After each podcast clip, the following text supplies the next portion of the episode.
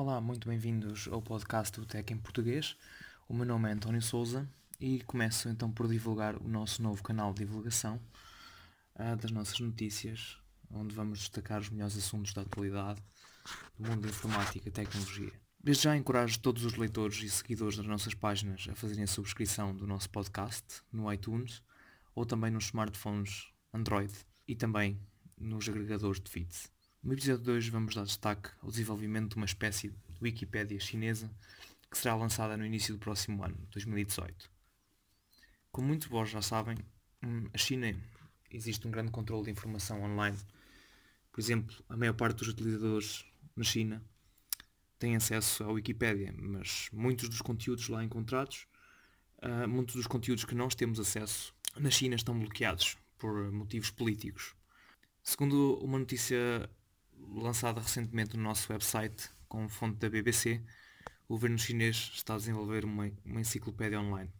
Para isso, foram então contratados 20 mil estudiosos ligados a universidades estatais chinesas para então dar andamento a este projeto e credibilizar o mesmo. Segundo os responsáveis uh, do projeto, a abertura desta enciclopédia vai ser feita no próximo ano, 2018, como já tinha uh, dito anteriormente, e, para, e vão ser então criadas 300 mil entradas logo no início um, desta enciclopédia, sendo que cada entrada vai ter cerca de mil palavras cada. Com este projeto, esta chamada Wikipédia chinesa, o governo chinês uh, está então um, a pensar a fazer concorrência a alguns projetos locais existentes e ao, e ao gigante das enciclopédias online, a Wikipédia. A título de curiosidade, a China não é a primeira, o primeiro país a planear a sua própria Wikipédia, ou enciclopédia neste caso, pois a Rússia já tinha planeado fazer o mesmo no ano 2014, por achar que a informação sobre o país disponibilizada na Wikipédia não era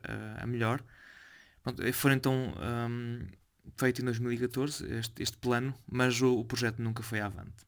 Damos então uh, por uh, terminado o podcast de hoje, com apenas esta notícia, uh, a nossa estreia. Damos então destaque no final a dois eventos a quais somos então media partners, no Iseltech 2017 e também no Click Summit 2017, que vai na sua quarta edição.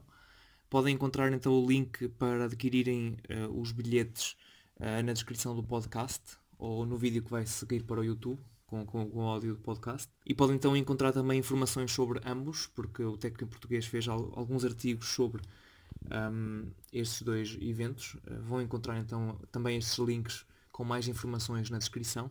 Gostaria então de vos falar também, para finalizar, de uma loja online uh, chamada GearBest, Prova provavelmente a maior parte de vocês já ouviram falar, em que podem então encontrar uh, produtos bastante baratos, smart, desde smartphones, drones, smartwatches, tudo o que vocês possam imaginar, onde podem encontrar então preços excelentes. Os produtos, a maior parte deles, vêm da China ou Hong Kong, mas existem uh, algumas formas de evitarmos então a, alfândega, uh, bastando para isso escolher nos, nos, produtos comprados na China o método Priority Line.